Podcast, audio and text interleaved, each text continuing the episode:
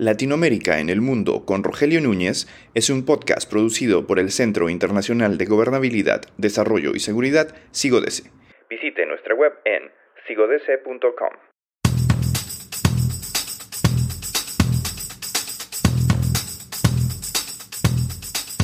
Los sucesos en Perú, como la insurrección bolsonarista en Brasil del 8 de enero, evidencian el regreso a América Latina de los golpes de calle una región donde sus democracias se hallan acosadas desde posiciones extremas y violentas, tanto a derecha, es el caso de Brasil, como a izquierda, que sería el caso peruano.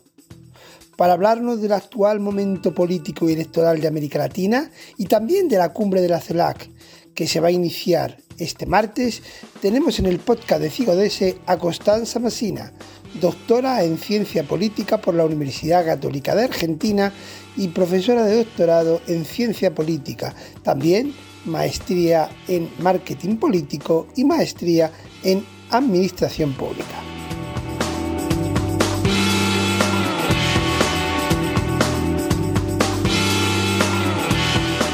Tenemos con nosotros eh, a una invitada muy especial, Constanza Massina, que nos va a hablar de cómo está la situación en estos momentos en América Latina desde dos puntos de vista. El tema de la integración y con el triunfo de Lula parece o pareciera que puede cobrar nueva fuerza y nuevo eh, envite. Y por otro lado, vamos a intentar ver cómo está el panorama político electoral. Bienvenida, eh, Constanza, al, eh, al podcast de CIODS.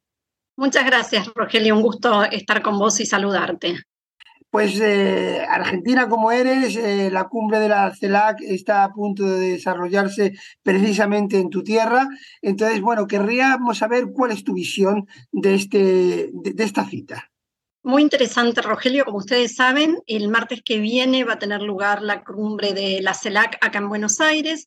Y yo diría que Em, la falta de credibilidad y confianza que tiene este gobierno, específicamente de Alberto Fernández, también se expresa en su política exterior. Voy a ser un poco más amplia y voy a decirte algo complicado, pero espero que sepas entenderlo. Al igual que Perón en la España de Franco, el peronismo se siente cómodo entre dictaduras. La agenda de la democracia y los derechos humanos que se instaló y fue punta de lanza de la política exterior alfonsinista no es la agenda del peronismo, no es la agenda del kirchnerismo. Si yo miro más allá del relato que han construido el, especialmente el kirchnerismo de la defensa de los derechos humanos, las decisiones y acciones, también por omisión, digo, acciones e inacciones, destacan la falta de compromiso con quienes en pleno siglo XXI siguen sufriendo la persecución, el acoso y la coacción de estas dictaduras. En todo caso, el silencio de este gobierno ha reemplazado la condena explícita a la violación de los derechos humanos en Cuba, Venezuela y Nicaragua, y como te decía, lo cierto es que el peronismo nunca defendió los derechos humanos ni antes ni ahora. Y que en todo caso, Rogelio, la invitación y presencia de estos líderes en la cumbre es el más nuevo, pero no único ni último de estos indicadores. Hasta ahora han confirmado la presencia los dictadores Nicolás Maduro y aparentemente también Díaz Canel de Cuba. Ortega dijo que no va a venir, pero sí son una afrenta para las democracias de la región y una señal más de la falta de rumbo de nuestro país, de mi país en esta materia y del coqueteo inescrupuloso, te diría, de este gobierno con justamente violadores de derechos humanos. Ha sido un análisis durísimo, efectivamente. Eh, más allá de esto, mm, ¿consideras que esto puede ser un lastre precisamente para que haya un buen funcionamiento de la CELAC? Eh, perdona, en un año muy importante, porque como bien sabes, en el segundo semestre está la cumbre Unión Europea-CELAC, que la Unión Europea tiene eh, puestas muchísimas esperanzas en ella. Sí, lo cierto es que, a ver, em, como en otros momentos, pareciera que la región también se está dividiendo entre lo que fue el grupo de Puebla y el grupo de Lima, donde la CELAC evidentemente ha tenido toda la intención de desmantelar a ese grupo de Lima, que eh, fundamentalmente fue el que apoyó en su momento a Guaidó y el que se, eh, digamos, se puso firme en oposición al gobierno de Maduro y evidentemente con los cambios de gobierno de los últimos años, el regreso de Evo Morales, del kirchnerismo también en la Argentina y sobre todo en, el último tiempo, como vos decías, con que ha ganado Lula, Petro en Colombia y demás, y Boric no es un dato menor en Chile, este férreo, eh, esta férrea oposición a Maduro y sobre todo a, estos gobiernos dictatoriales se ha terminado, lo cual termina, es tremendamente triste para una región que ha sufrido tan eh,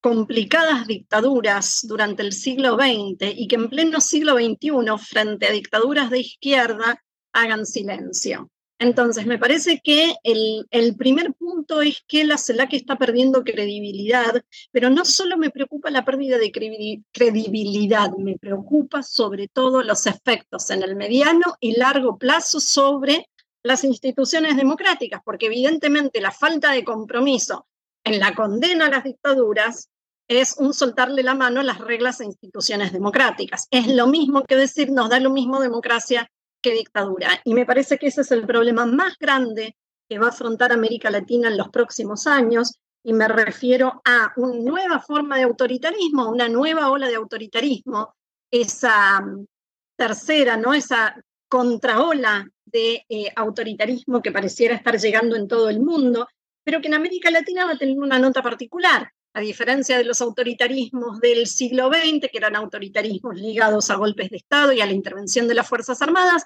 son autoritarismos que mayormente van llegando a través de la vía electoral para cambiar las instituciones electorales y clausurarlas, obviamente, después perseguir a la oposición y todo lo que sabemos que viene después. Entonces, me parece que tenemos que estar atentos a este nuevo eh, fenómeno, quizás ya no tan nuevo, ¿no? Pensando en, en lo que pasa en Cuba, eh, pensando en el tándem Chávez-Maduro y bueno, y Ortega eh, sí se ha profundizado en los últimos años, pero en este gobierno ya está desde el año 2007, con lo cual ya son bastantes años.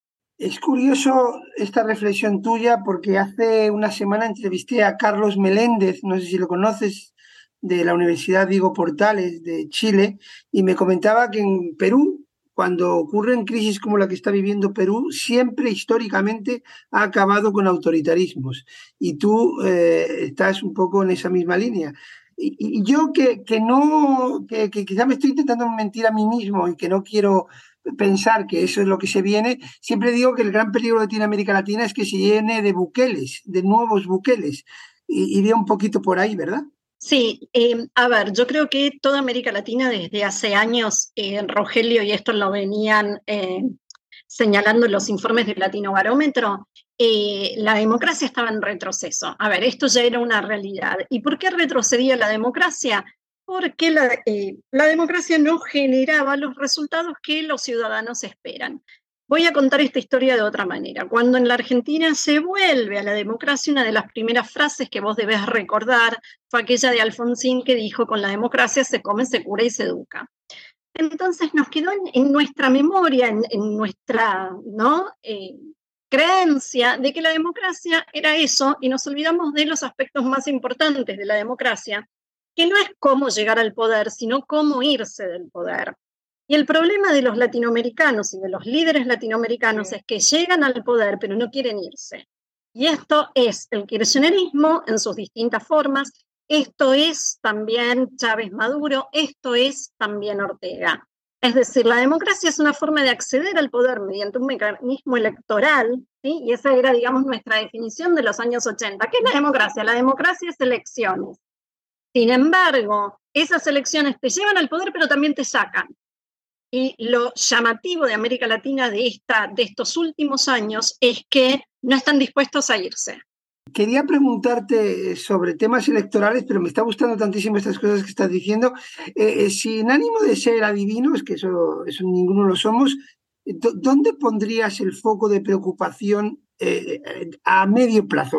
todos estamos ahora siguiendo muy de cerca lo de Perú, por supuesto, pero ¿hay otros escenarios que no estemos siguiendo tantos y que creas que pueden ser muy complicados?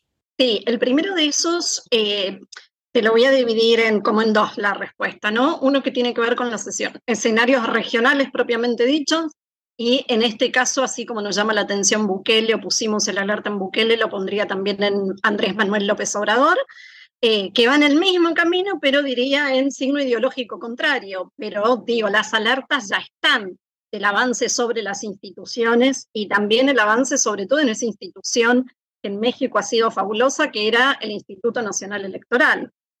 Y em, respecto de un segundo plano, te diría que en clave a sistema internacional, la alianza, eh, la relación cada vez más estrecha entre eh, los regímenes autoritarios de Rusia y de China, con Putin y con Xi Jinping a la cabeza, con América Latina. Y vos hablabas de Perú y ayer justamente salió una noticia de un informe que habla de la incidencia de China en América Latina. Y a diferencia de lo que uno pudiera pensar de que esa incidencia hoy se da sobre todo en países como Venezuela o como Cuba, el país donde hay mayor injerencia de China hoy en América Latina es Perú.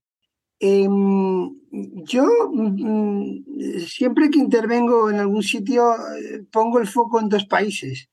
Eh, uno eh, es Bolivia, donde la fragmentación en el mismo seno del poder es muy elevada, el enfrentamiento entre Evo Morales y Choquehuanca y Arce es muy grave, y también pongo el foco, y lo siento, y tú eres más consciente que yo incluso, lo pongo en Argentina, porque gane quien gane, eh, yo creo que va a haber un ajuste muy duro y a partir de ahí no sé lo que puede pasar, porque Massa, eh, la nación constantemente está diciendo que saca eh, el conejo del sombrero bueno, se le van a acabar los, los conejos. Entonces, a mí me preocupa mucho Argentina y me preocupa, y vamos con esto, con el, tema electoral un poquito, que yo quiero invitarte otra vez para hablar solamente de elecciones, pero bueno, por lo menos lo dejamos aquí apuntado.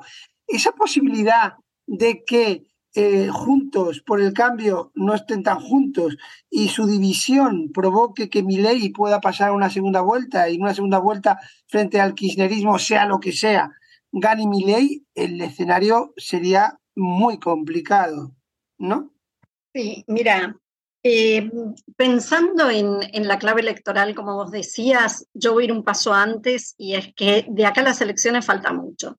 Y la verdad es que eh, en Argentina, más allá de que todos están haciendo campaña, la ciudadanía, los ciudadanos, tenemos preocupaciones más inmediatas, donde lamentablemente primero viene la inflación, después viene la inseguridad, Después vendrán los problemas institucionales ligados a la corrupción, al tamaño del Estado y todo esto, y con suerte llegamos a las elecciones. El problema es cómo llegamos a las elecciones. Es decir, el gobierno se propuso durante gran parte, te diría, durante la segunda mitad del 2022, llegar al Mundial. Tuvo la enorme suerte de que Argentina salió campeón del mundo. Y la verdad, la salió espontáneamente a festejar en un contexto donde diciembre venía muy pesado, Rogelio, y se veía en la calle el ambiente pesado que había, ¿no? Respecto a la falta de, esperanza, ¿no? en, gran parte de, todos los argentinos, independientemente de si fueran kirchneristas o no fueran kirchneristas. El segundo problema es no solo la dispersión de la oposición, sino yo te diría esta falta de atención a los problemas que los argentinos tenemos. Entonces, yo te diría que respecto de la oposición los veo más preocupados por hacer campaña que empezar a pensar cómo se va a gobernar si ganaran después del 10 de diciembre. Yo hasta ahora no escuché a ninguno, Rogelio, de los presidenciables o de los que ya se auto, ¿no? Se autonominaron, eh, decir qué va a pasar con el 50% de pobreza, que en algunos lugares de Argentina va muchísimo más arriba, es decir, hay lugares de Argentina donde la población en líneas de pobreza y pobreza extrema te llega al 70%. Hay lugares de Argentina donde además el 80-90% de la población vive del Estado, provincias, municipios y demás. Entonces, ¿cómo, ¿qué vamos a hacer con esto? Este es el primer te diría, desafío que tenemos. Y sobre esto te digo dos cositas más que en otra oportunidad que quieras lo seguimos charlando. Una tiene que ver con el kirchnerismo puede dar sorpresas. Digo, la jugada de Cristina en el 2019 con Alberto Fernández, una jugada estratégica, ¿no? Políticamente, no hay, no hay nada que objetarle, es decir, digo, uno puede estar en desacuerdo, pero como estrategia política fue muy buena y de hecho la llevó a ganar.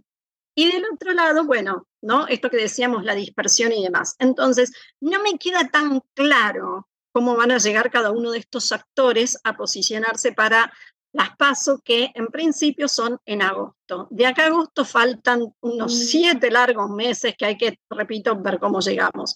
El segundo punto que eh, remarcaría es que muchas provincias en este deterioro de todo lo que estamos viviendo, que es un deterioro político, pero también es económico y sobre todo es social, eh, están cambiando sus eh, calendarios electorales.